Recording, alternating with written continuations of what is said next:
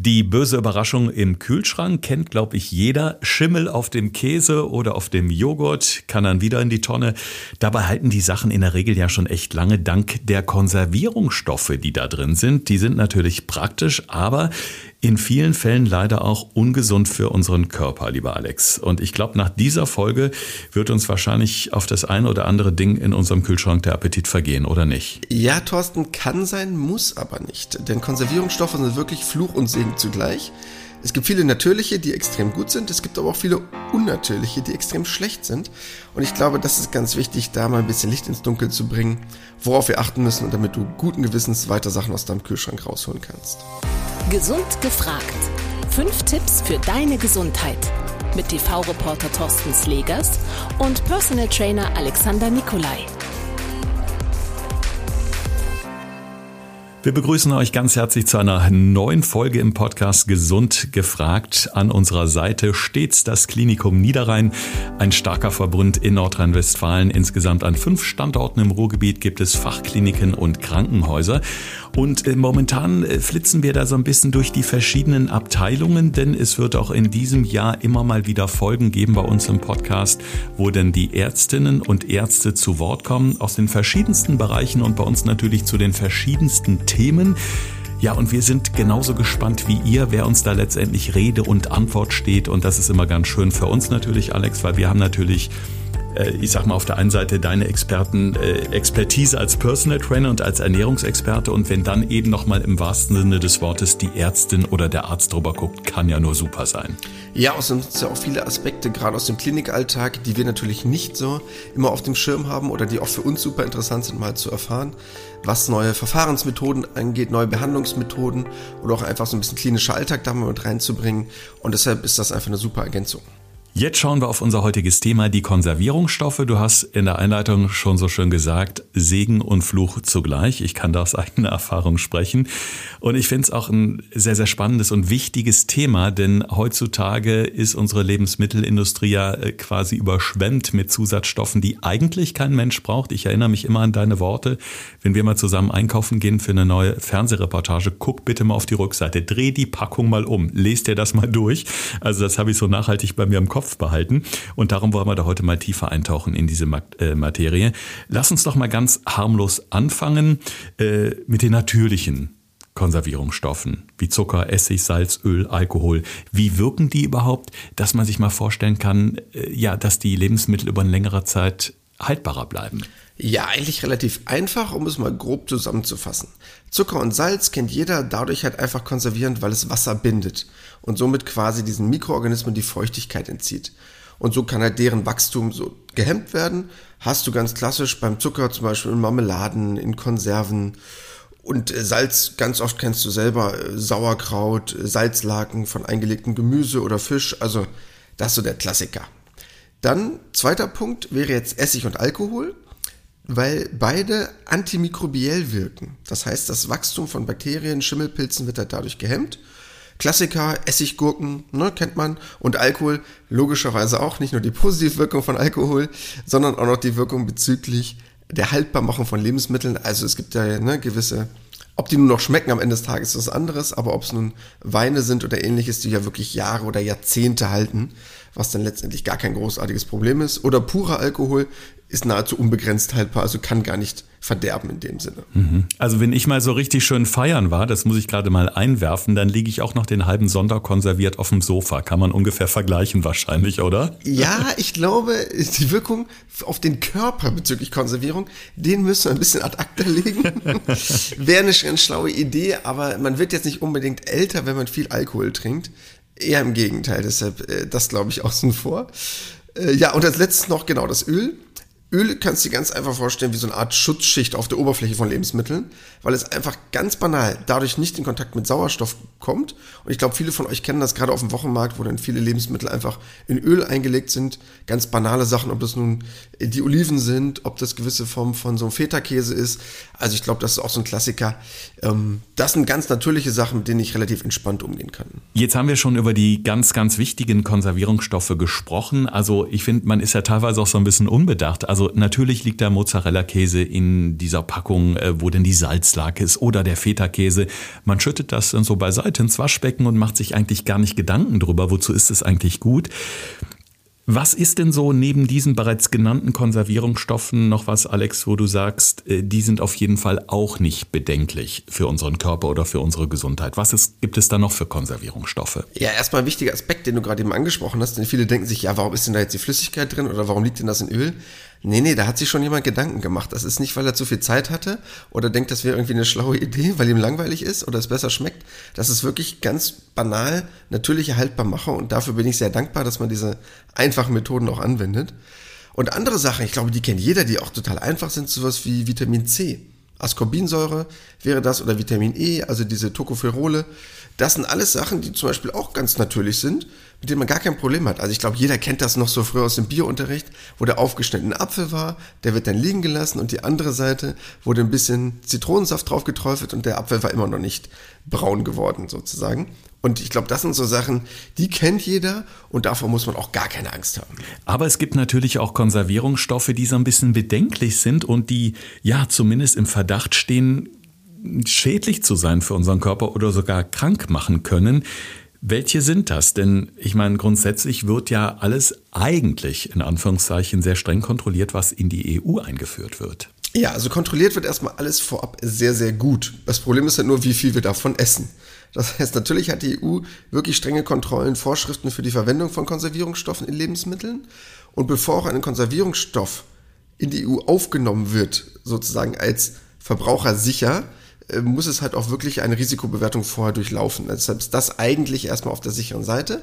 Hängt natürlich dann immer leider davon ab, wie viel wir verzehren, bloß weil es gewisse Höchstgrenzen gibt pro Lebensmittel. Das, was wirklich bedenklich ist, um mal so ein paar zu nennen, wir können das jetzt nicht unartig ausufern lassen, aber was vielleicht auch einige von euch schon mal gehört haben.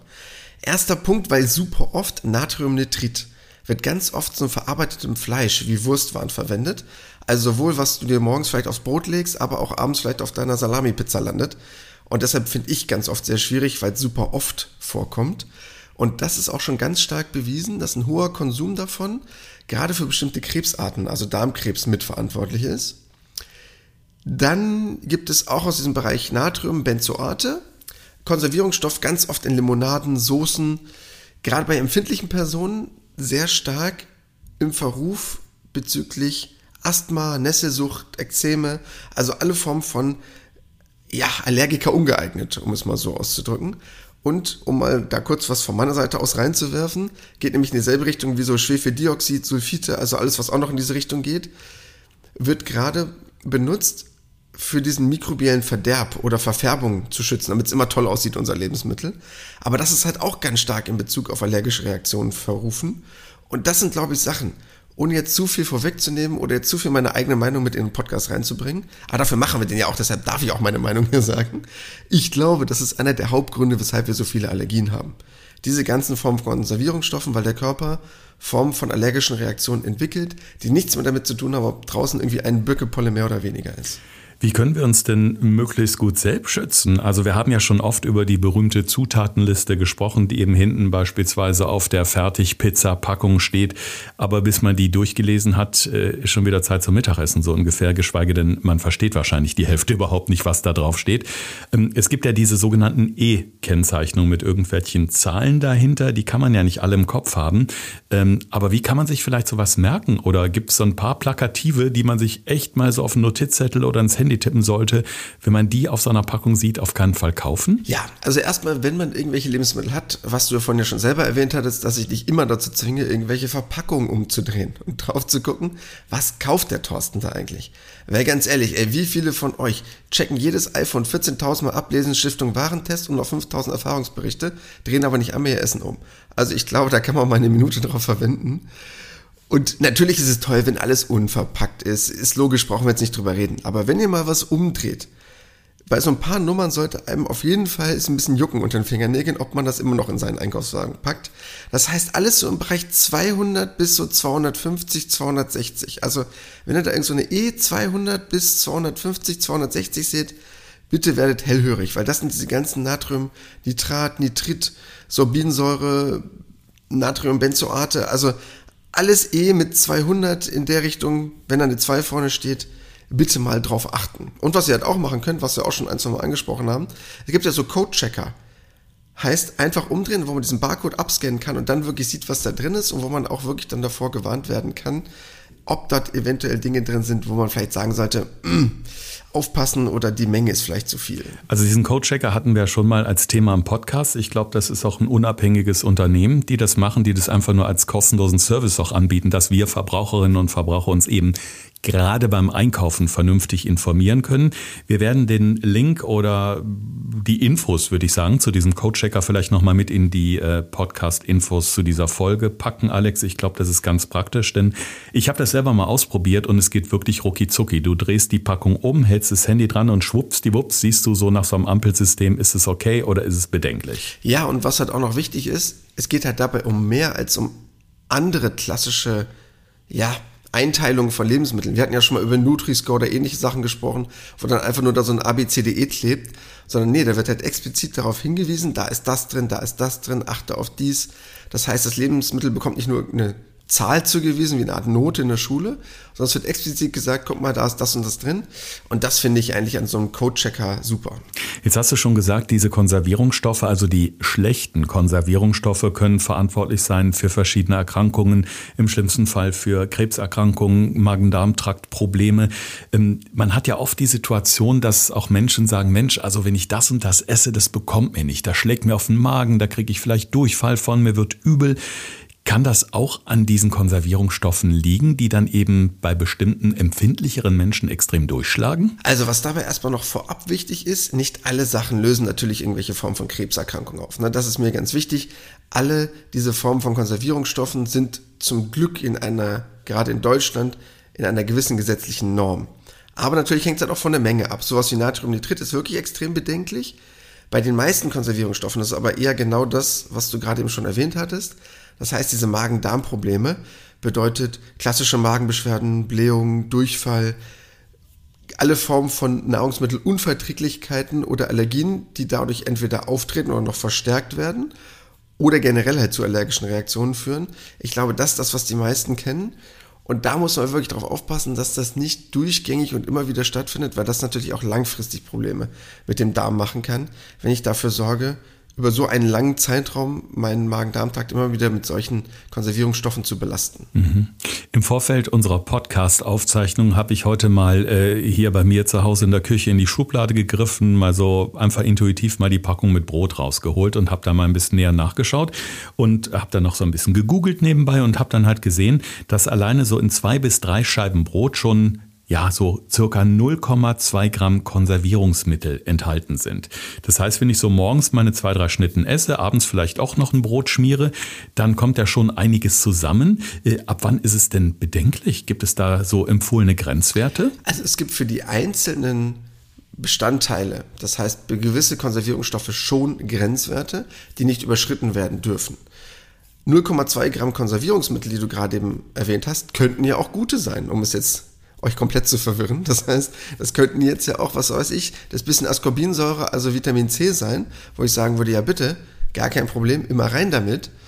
Genauso wie auch Salz oder Zucker eine gewisse Wirkung hat als Konservierungsstoff, auch wenn es nicht ausgewiesen ist in dem Moment, weil es ein natürlicher Bestandteil ist.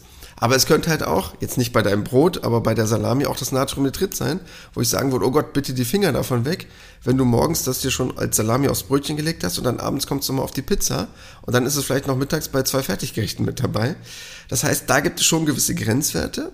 Was ich nur problematisch finde, ist, es gibt einen gewissen Wert, den ein Lebensmittel haben darf. Und das Problem ist ja eher, dass wenn ich das dann einführen darf, das ja automatisch nicht bedeutet, wie viel ich davon esse. Das heißt, esse ich nur dieses Lebensmittel oder halt vielleicht nochmal am Tag etwas anderes oder ähnliches. Oder esse immer morgens und abends Brot mit Salami, wo das schon zweimal am Tag vorkommt. Und das ist eher das Problem. Das heißt, man weiß natürlich gewisse Werte, wie zum Beispiel 0,06 Milligramm Natriumnitrit pro Kilogramm Körpergewicht. Also, ich will euch da jetzt nicht komplett verwirren, mit denen man das ausrechnen kann. Aber viele wissen das halt nicht und liegen dann vielleicht jeden Tag darüber, weil sie einfach mehrere Lebensmittel gleichzeitig oder halt im Tagesverlauf verzehren, wo das dann immer eventuell mit drin ist. Mhm. Was ist mit Bio-Lebensmitteln?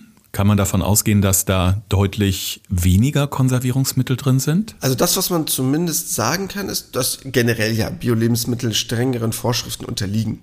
Gerade was auch den Einsatz von Konservierungsstoffen eingeht. Und speziell der Einsatz von synthetischen Konservierungsstoffen ist gerade in Bio-Lebensmitteln entweder super doll eingeschränkt oder komplett verboten. Das heißt, gerade bei Bio-Lebensmitteln werden halt diese natürlichen Konservierungsmethoden, was wir vorhin angesprochen hatten, ob es nun banale Sachen sind wie Trocknung, Kühlen, Gefrieren, in welcher Form Weise auch immer, eher verwendet oder vermehrt verwendet und deshalb grundsätzlich eine gute Option, weil die Wahrscheinlichkeit bezüglich der Aufnahme von Konservierungsstoffen bei Bio-Lebensmitteln zumindest geringer ist. Jetzt wären natürlich Alternativen in jedem Fall besser. Ähm, die Frage ist, ob man das irgendwie natürlicher hinkriegt, ob es irgendwelche ähm, Tipps von der Oma von vor 50 Jahren gibt oder irgendwelche tollen Lifehacks, die ja in den sozialen Netzwerken immer total gefeiert werden, obwohl die eigentlich bekannt sind. Gibt es eigentlich sowas auch für die Konservierung, dass man mit einfachen Haushaltstricks Lebensmittel ja, gesünder konservieren kann? Ja, es gibt natürlich ganz viele Methoden, die eigentlich auch super spannend sind, was man machen kann. Und ob das jetzt nun die natürlichen Konservierungsmittel sind, wie das, was wir vorhin erwähnt hatten, wie Essig, wie Zitronensäure, äh, antimikrobielle Substanzen, also Honig, Kräuter, die auch wirklich einen starken Einfluss haben können. Ob du Gemüse einlegst, fermentierst, trocknest, gefrierst, also was es alles an Methoden gibt. Oder ganz banale Sachen, über die wir auch schon mal gesprochen hatten. Und eigentlich, Thorsten, weißt du was, wir machen dazu einfach am besten einen extra Podcast. Also, wie kann ich Lebensmittel, die ich gekauft habe, möglichst lange haltbar machen? Also ganz banal, was wir auch schon mal angesprochen hatten, ob der Apfel nun neben der Banane liegt und die wird schneller braun oder ob ich die beiden getrennt hinlege. Oder ob ich meine Zitronen normal lagere oder in Glas Wasser packe und sie sind doppelt oder dreimal so lange haltbar. Ich glaube, da gibt es super viele coole, einfache Tipps, die wir euch mit an die Hand geben können, die gar nichts mit klassischen Konservierungsstoffen zu tun haben, sondern einfach nur wie halte ich lange mein Lebensmittel frisch? Und ich glaube, das wäre ein ganz cooles Thema für einen extra Podcast schon. Ja, Riesenidee. Also damit ist gerade das Thema für die nächste Woche geboren worden. Wie konserviere ich einfach selbst zu Hause in meinen eigenen vier Wänden und mache das Ganze noch gesund für meinen Körper? Finde ich mega. Perfekt. Ja, äh, ich glaube einfach, ähm, was man jetzt irgendwie so zusammenfassend sagen kann, wäre es natürlich am besten immer unverpackt kaufen, also auf diese ähm, hochverarbeiteten Lebensmittel zu verzichten, ist natürlich im Alltag nicht immer realisierbar, das kenne ich selber, ist es oft dem Stress geschuldet oder einfach der wenigen Zeit.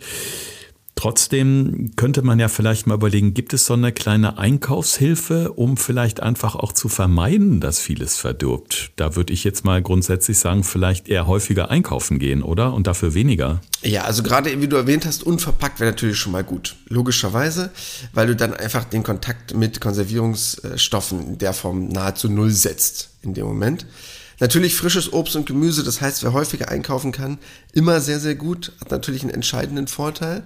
Aber auch, was wir auch schon ein, zwei Mal erwähnt haben, ich finde gerade gefrorenes Obst, wenn es anders nicht verfügbar ist, sehr, sehr gut.